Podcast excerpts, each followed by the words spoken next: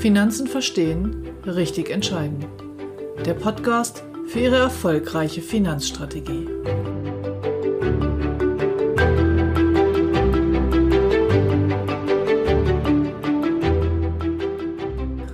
Heute geht es darum, mit den Mythen rund um die Rentenversicherung aufzuräumen und mal ganz sachlich an diesen Produkttyp heranzugehen.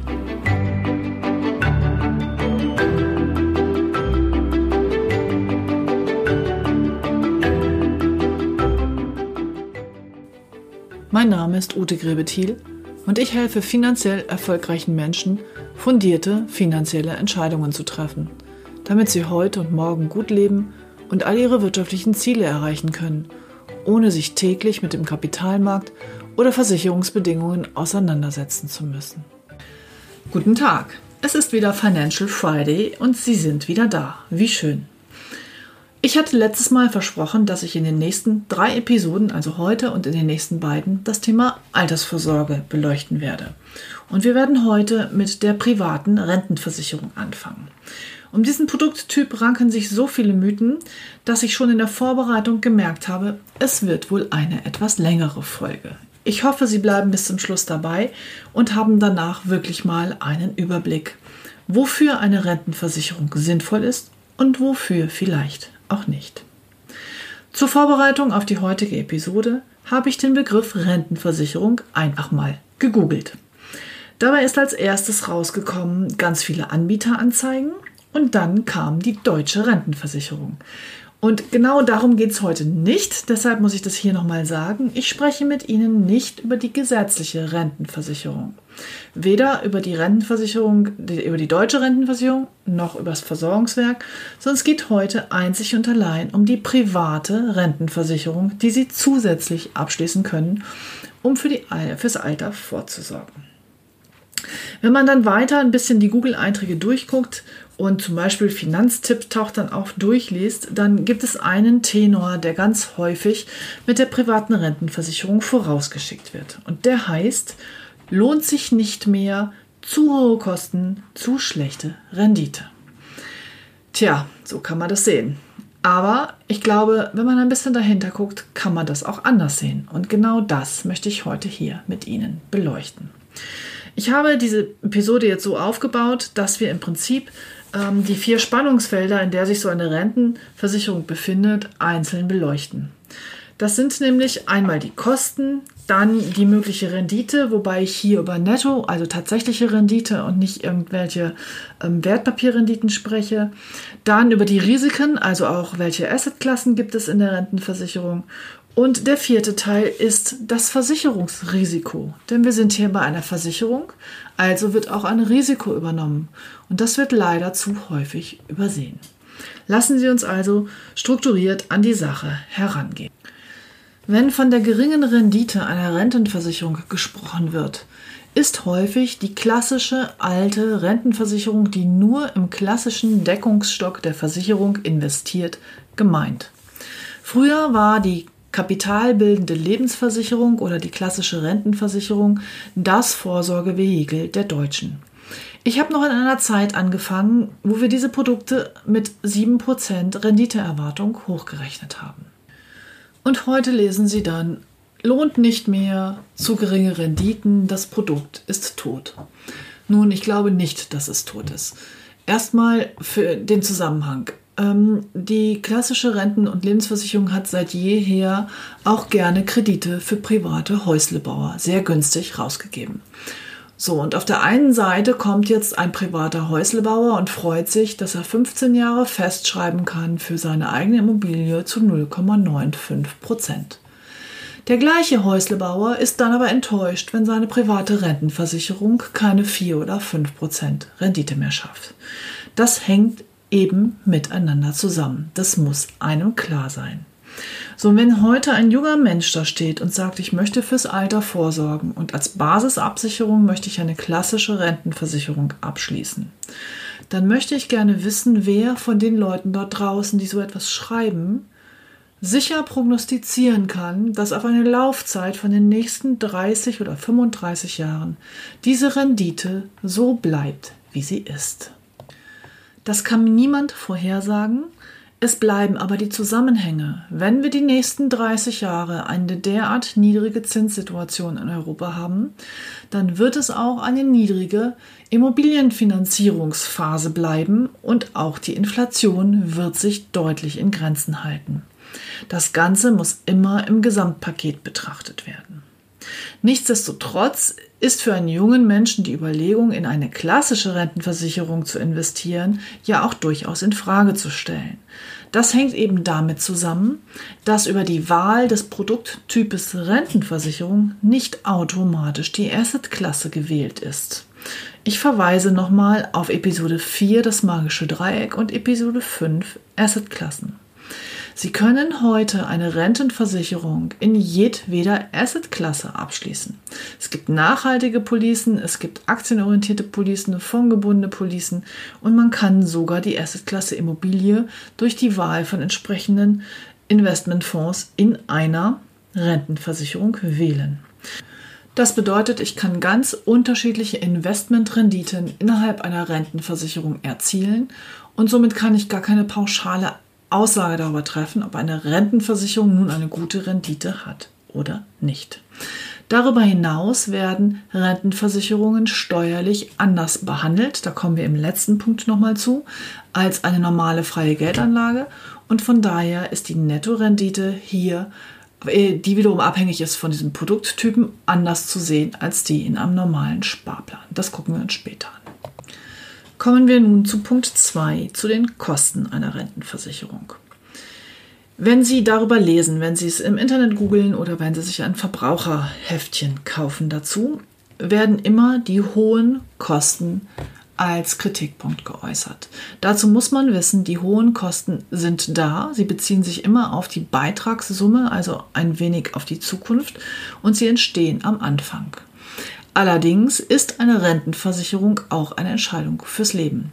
Betrachtet wird aber immer die Kostensituation ausschließlich in der Ansparphase und außerdem meistens für die Menschen, die diese Verträge abbrechen. Und da ist leider, das ist so, das lässt sich auch nicht ändern, wenn Sie eine Rentenversicherung abschließen und Sie nach zwei, drei oder zehn Jahren, also vorzeitig abbrechen, dann haben Sie über Gebühr Kosten bezahlt für wenig Leistung. Wenn man sie aber durchhält bis zum Ende, sind die Kosten häufig günstiger als die Alternativen. In der Auszahlphase, in der Rentenphase, nehmen die deutschen Versicherer zwischen 1 und 2 Prozent bezogen auf die ausgezahlte Rente.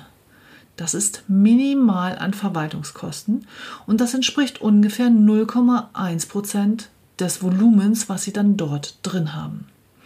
Wenn Sie die gleiche Summe in einem Fonds bei einer Depotbank haben, sind die Kosten hinten raus höher als in der Rentenversicherung.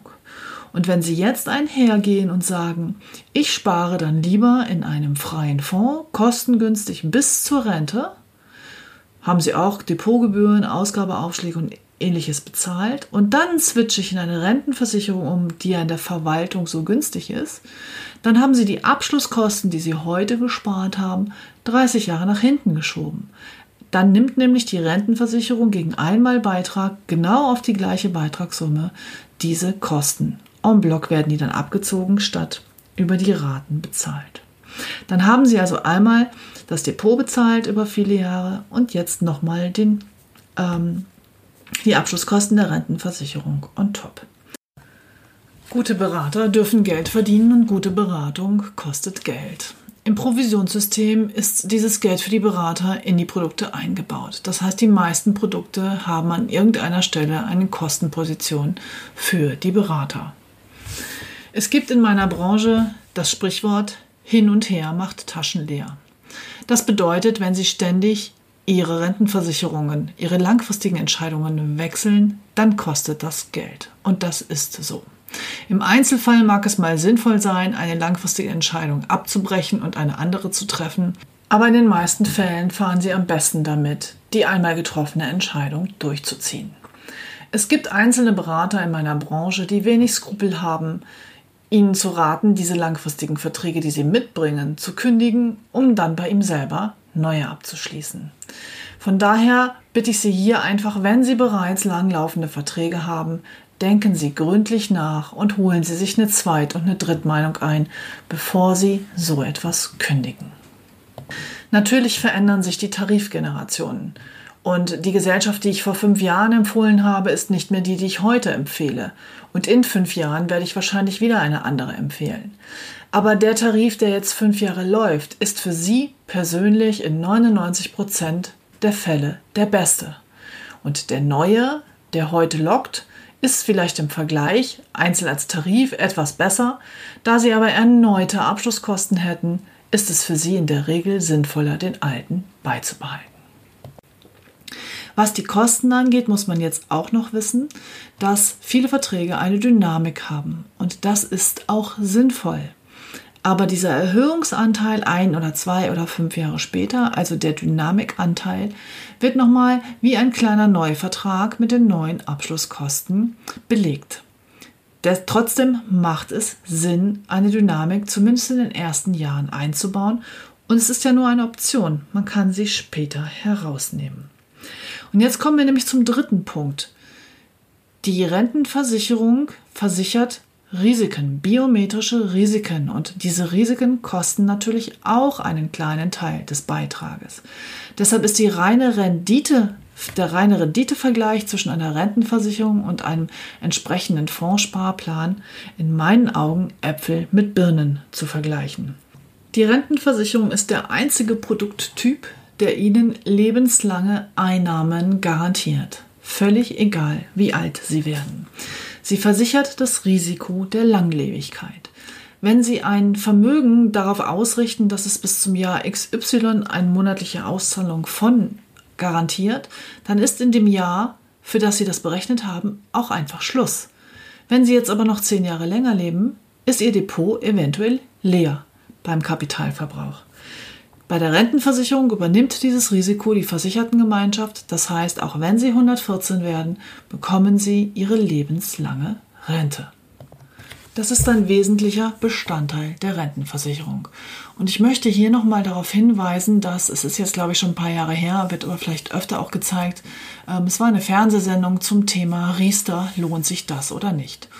Und die sogenannten Verbraucherschützer haben dann dort aufgezeigt, dass man so und so alt werden muss, ich glaube irgendwie ähm, von 67 bis über 80, damit man überhaupt seine Beiträge zurückbekommt, damit sich das Ganze lohnt. Was war methodisch falsch an dieser Ansicht? Ganz einfach. Man hat unterstellt, dass nur die Garantierente fließt. Und da muss man halt wissen, dass ein Rentenversicherer Ihnen eine bestimmte Rentenhöhe garantiert und dass der Versicherer aber darüber hinaus Überschüsse erzielt. Und diese Überschüsse kommen aus zwei wesentlichen Blöcken. Der erste Block ist, welche Rendite erzielt die Rentenversicherung am Kapitalmarkt. Und das ist zugegebenermaßen einfach sehr, sehr wenig aktuell. Aber die Rentenversicherung erzielt auch Überschüsse aus dem Risikobaustein. Das heißt, für diese Langlebigkeit wird ein Risikopuffer gebildet und wenn dann Menschen doch vorher versterben, dann fließt dieses Geld zurück in die Versichertengemeinschaft. Und per Gesetz ist die Rentenversicherung verpflichtet, das ist geregelt in der Mindestzuführungsverordnung, Ihnen 90 Prozent dieser Überschüsse wieder gutzuschreiben. Was bedeutet das jetzt für diesen Riester-Test? Wenn wir mal die Extreme miteinander vergleichen, nur um deutlich zu machen, wie das Ganze funktioniert, dann wäre es ja so, dass ich, wenn ich meine Beiträge nicht zurückbekomme, versterbe ich also frühzeitig. Das heißt, wenn alle Versicherten vor ihrem statistisch errechneten Lebensendalter versterben, dann würde der Versicherung sehr, sehr viel Geld erspart bleiben. Geld, das sie nicht auszahlen muss. Das heißt, sie würde hier massiv Überschüsse generieren. In diesem Fall ist also die Garantierente völlig egal, weil nämlich eine hohe Überschussrente erfolgen würde. Und wenn das dann statistisch so erfasst ist, würde diese über erhöhte Überschussrente auch von Anfang an kommen. Auf der anderen Seite, wenn alle Menschen älter werden, alle dieses Tarifes älter würden als statistisch kalkuliert und mal unterstellt, die Versicherungsgesellschaft macht überhaupt gar keine Rendite mehr, dann würde nur noch die Garantierente ausgezahlt werden. Aber dann würden die Menschen ja auch alle deutlich älter werden als dieses Mindestalter, was dort im Beitrag errechnet worden ist. Was ich damit sagen will, es macht halt überhaupt keinen Sinn, davon auszugehen, dass ich nur die Garantierente bekomme, wenn ich unterstelle, dass alle Menschen früh sterben. Natürlich ist das Ergebnis am Ende des Tages, liegt dann irgendwo in der Mitte. Und wo wir jetzt schon mal bei den biometrischen Risiken sind, so gibt es noch ein weiteres Risiko, gegen das sie ihre Altersversorgung nur mit der Rentenversicherung absichern können. Und das ist das Risiko der Berufsunfähigkeit. Ich weiß, das ist heute ein bisschen komplex, aber letztendlich muss man all diese Dinge eben beachten. Im Fall der Berufsunfähigkeit haben Sie die Möglichkeit, an einer Rentenversicherung einen sogenannten Airbag mit dran zu hängen. Airbag heißt, in dem Moment, wo derjenige berufsunfähig ist, der Versicherte, und nicht mehr arbeiten kann, kann er ja vielleicht auch oder sehr wahrscheinlich die Beiträge zu seiner privaten Rentenversicherung nicht mehr bezahlen. Und dann springt der Versicherer ein, der übernimmt diese monatlichen Beiträge und Airbag heißt, er übernimmt sogar noch die Dynamik. Deshalb ist der Einschluss der Dynamik zu Beginn so wesentlich. Was heißt das? Ähm, Stellen Sie sich einfach vor, jemand ist Akademiker, fängt an zu arbeiten, ist 26 Jahre alt, arbeitet ein Jahr, Extreme jetzt wieder und wird berufsunfähig. Dann hat er ein Jahr in die deutsche Rentenversicherung eingezahlt und ein Jahr in die Privatrente. Der hat also so gut wie noch kein Vermögen aufgebaut und aufgrund seiner Erkrankung wird er vermutlich auch nicht mehr viel Vermögen aufbauen können. Das heißt aber noch lange nicht, dass er eine verkürzte Lebenserwartung hat. Das heißt, dieser Mensch hat aktuell hoffentlich eine ausreichend hohe BU-Rente, aber er wird im Alter dann vermutlich auf Hartz IV zurückgreifen können. Selbst wenn er einen Fondssparplan fürs Alter angefangen hat, nach einem Jahr ist da nicht viel drin. Der 26-jährige Akademiker hat also das größte finanzielle Risiko, berufsunfähig zu werden. Statistisch hat er dafür das geringere oder das geringste gesundheitliche Risiko. Aber wenn es passiert, dann ist der Schaden am größten. Nehmen wir den 66-jährigen Akademiker ein Jahr vor der Rente. Der hat fast vollständig in die deutsche Rentenversicherung eingezahlt. Der hat seine Rentenversicherungen durchbezahlt. Der hat seine Immobilie abbezahlt und der hat vielleicht auch noch ein freies Depot aufgebaut, von dem er jetzt zehren kann. Wenn dieser Mann mit 66 berufsunfähig wird und ist nur noch ein Jahr vor der Rente, dann ist, hat er im Prinzip, er hat das geringste wirtschaftliche Risiko. Es wird ihn nicht mehr finanziell aus der Bahn werfen. Dafür ist natürlich das gesundheitliche Risiko mit 66 deutlich höher. So, und, und diese Lücke, diese Lücke im Prinzip, was passiert wirklich mit meinem Vermögen im Alter, wenn ich sehr, sehr jung aus der Bahn geworfen werde? Das können Sie nur über einen Airbag absichern. Das geht in keiner anderen Geldanlage. Denn Sie müssten sonst die BU-Rente höher machen, aber dort jetzt auch noch die Dynamik, also die spätere Einkommenssteigerung vorwegzunehmen, ist versicherungstechnisch deshalb nicht möglich, weil ihre BU-Rente nach oben an ihr Nettoeinkommen äh, gekoppelt ist. Also es ist begrenzt. Wir können nicht beliebig nach oben eine BU-Rente abschließen. Und von daher ist die Beitragsbefreiung und insbesondere der Airbag für junge Menschen ein riesiger Vorteil, den sie nur in der Rentenversicherung darstellen können. Ich merke schon, ist eine ganz schön komplexe Folge heute. Aber die Welt ist nun mal so komplex und wenn man die Rentenversicherung wirklich verstehen will, gehören diese Aspekte dazu. Ich kann natürlich auch hergehen und einfach irgendwelche Klischees bedienen und sagen, oh, alles teuer, ich habe da Geld versenkt und jetzt mache ich mal alles ganz anders. Aber so einfach ist es eben nicht und es gibt, das wissen Sie schon, in meiner Welt auch kein richtig oder falsch. Alles hat Vor- und Nachteile, genauso die Rentenversicherung. Jetzt bleibt noch der vierte Aspekt, auch ein wesentlicher Aspekt, und das ist nämlich die steuerliche Einordnung von Rentenversicherungen. Auch da hat der Gesetzgeber dafür gesorgt, dass es möglichst komplex ist und wir Berater was zu beraten haben. Also, die Rentenversicherung, die private Rentenversicherung gibt es in dreierlei steuerlichen Schichten. Das Produkt, der Produkttyp ist im Prinzip der gleiche. Die gleiche Gesellschaft rechnet mit den gleichen Sterbetafeln, der gleichen Lebenserwartung, der gleichen Kapitalmarktrendite wie in, äh, bei allen drei Schichten. Allerdings sind diese Produkte von der steuerlichen Ansetzbarkeit her, ähm, werden die unterschiedlich behandelt und müssen auch in ihrer entsprechenden Schicht zertifiziert sein, damit das Finanzamt sie richtig zuordnen kann. Die steuerliche Schicht 1, das ist die sogenannte Basisrente im privaten Bereich, im Volksmund oder in der Zeitung auch Rürup-Rente genannt.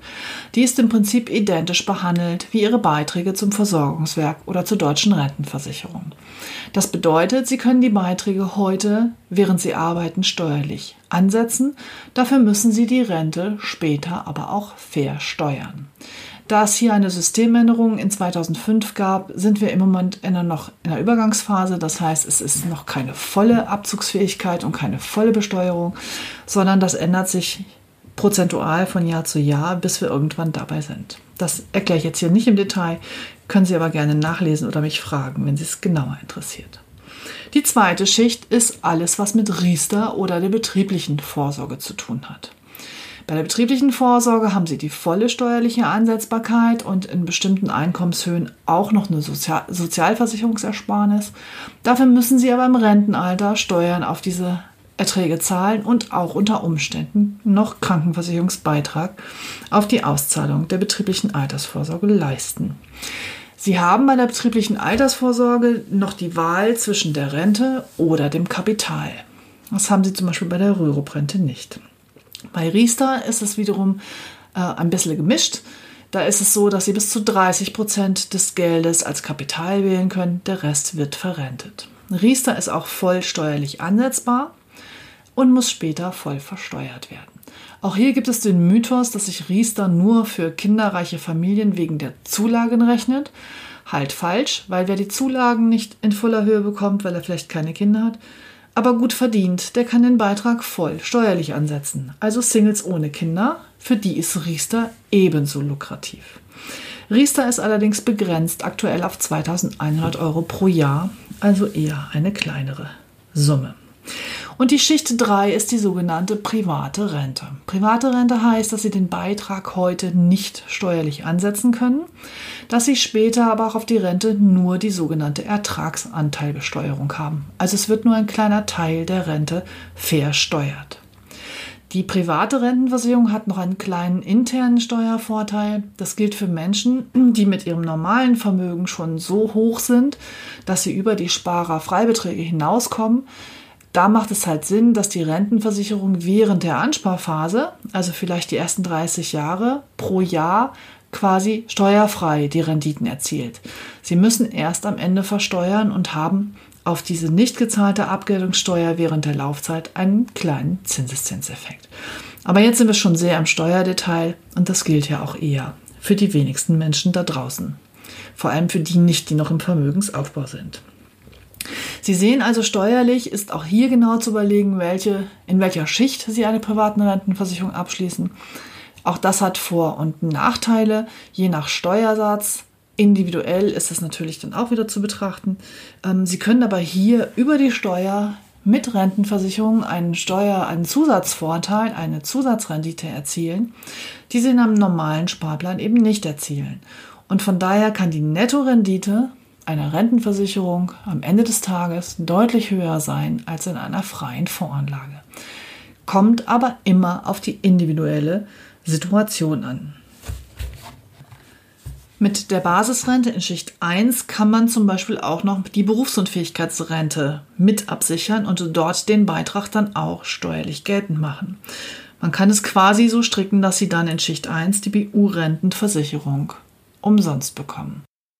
Steuerlich kann man es quasi so zusammenfassen, dass Sie, wenn Sie in der, in der Ansparphase einen Steuervorteil haben, dann müssen Sie später versteuern. Die Grundidee ist einfach die, dass die meisten Menschen in ihrer berufstätigen Phase einen höheren Steuersatz haben als in der berufsfreien Zeit später. Und dann machen diese steuergeförderten Investitionsmöglichkeiten auf jeden Fall Sinn. Darüber hinaus hat in der Entnahmephase die Rentenversicherung noch einen weiteren großen Vorteil und das ist der der Bequemlichkeit. Wenn die Rente einmal läuft, dann läuft sie. Monat für Monat. Sie haben keinen Ärger mit Mietern. Sie müssen nicht die neue Wohnung neu vermieten, weil der alte Mieter ausgezogen ist. Sie müssen nicht gucken, oh, der Börsencrash droht oder war gerade da, was mache ich mit meinem Depot, wie schichte ich um, wie mache ich dies, wie mache ich jenes. Also je älter man wird, umso einfacher hat man es gerne. Und da ist die Rentenversicherung als Basisbaustein, der quasi unten drunter läuft, ein super bequemes Instrument. Ich habe es, glaube ich, in einer der vorherigen Episoden schon mal gesagt. Einer meiner Grundsätze lautet, dass lebenslange Ausgaben lebenslange Einnahmen brauchen. Das heißt, Essen, Trinken, Wohnen, Krankenversicherung. Das sind die Posten, die durchaus über die gesetzliche und die private Rente abgesichert sein sollten.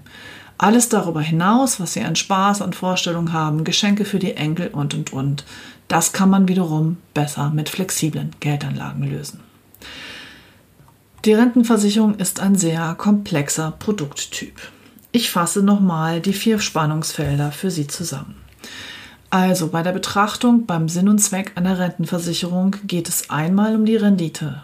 Die hängt aber auch ab von der Assetklasse, die Sie wählen. Zweitens von den Kosten. Hier sollte man nicht nur die Kosten zu Beginn und wenn ich abbreche, beurteilen, sondern überlegen, was kostet mich das wirklich, wenn ich es bis hinten hin durchziehe und die Entnahmephase, also die Auszahlphase, mit in die Betrachtung ziehen. Drittens die Risiken, die biometrischen Risiken. Ich habe die Langlebigkeit, ich kann die Beitragszahlung inklusive späterer Erhöhungen über die Beitragsbefreiung und den Airbag absichern und ich habe die Möglichkeit, hier noch meine Berufsunfähigkeitsversicherung Kosten zu optimieren, indem ich sie an eine Rentenversicherung kopple. Viertens die steuerliche Betrachtung. Es gibt diese drei Schichten. Das heißt, wenn ich mich für eine Rentenversicherung entscheide und entschieden habe, wie lange soll sie laufen, in welche Assetklasse soll sie investieren, welche Risiken möchte ich damit absichern, dann muss ich mich auch noch entscheiden, wie ich sie gerne steuerlich behandelt haben möchte. Also mein Fazit, eine Rentenversicherung ist ein sinnvoller Teil des Gesamtvermögens.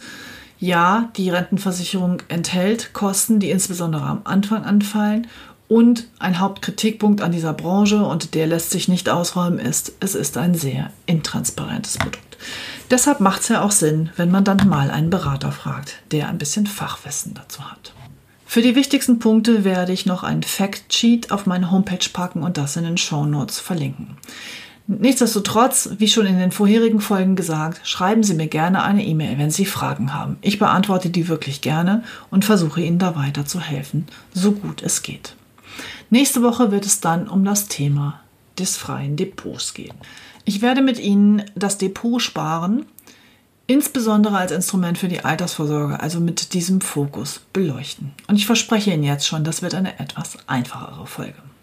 Da ich jetzt in der Vorbereitung und auch jetzt beim Aufnehmen dieser Episode gemerkt habe, wie komplex das Thema ist und das Fondssparen und die vermietete Immobilie als Altersvorsorge in den nächsten beiden Episoden noch dazukommen werden, habe ich mich gerade entschieden, ein Webinar anzubieten. Ich werde also nochmal für diejenigen von Ihnen, die konkret Fragen in der Gruppe stellen wollen, ein Webinar anbieten am 12. September. 12. September 18.30 Uhr online können wir uns also gerne treffen, um über das Thema Altersvorsorge zu sprechen. Anmelden können Sie sich zu dem Webinar über meine Homepage und ich werde aber auch das in den Show Notes nochmal verlinken. Ja, das war's für heute. Ich verbleibe wie immer Ihre Ute Grebethiel, wünsche Ihnen eine wunderbare Woche und freue mich auf Sie beim nächsten Mal.